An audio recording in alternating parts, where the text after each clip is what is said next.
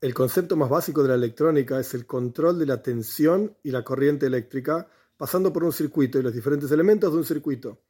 Hay elementos que retienen la energía eléctrica, por ejemplo un capacitor, y después la entregan. Hay elementos que regulan la electricidad, o sea, la corriente eléctrica que circula por esos elementos, por ejemplo una resistencia.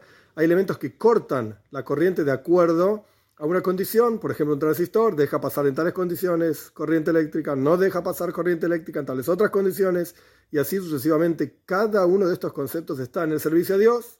Todos tenemos fuerzas, que es como la corriente eléctrica, y la intensidad con la cual aplicamos esas fuerzas es como la tensión, y tenemos que saber dónde aplicarla, dónde no aplicarla, cuánto de esa fuerza aplicar, en qué momentos aplicarla, de qué manera aplicarla. Cada uno de los conceptos del mundo los podemos utilizar en el servicio a Dios.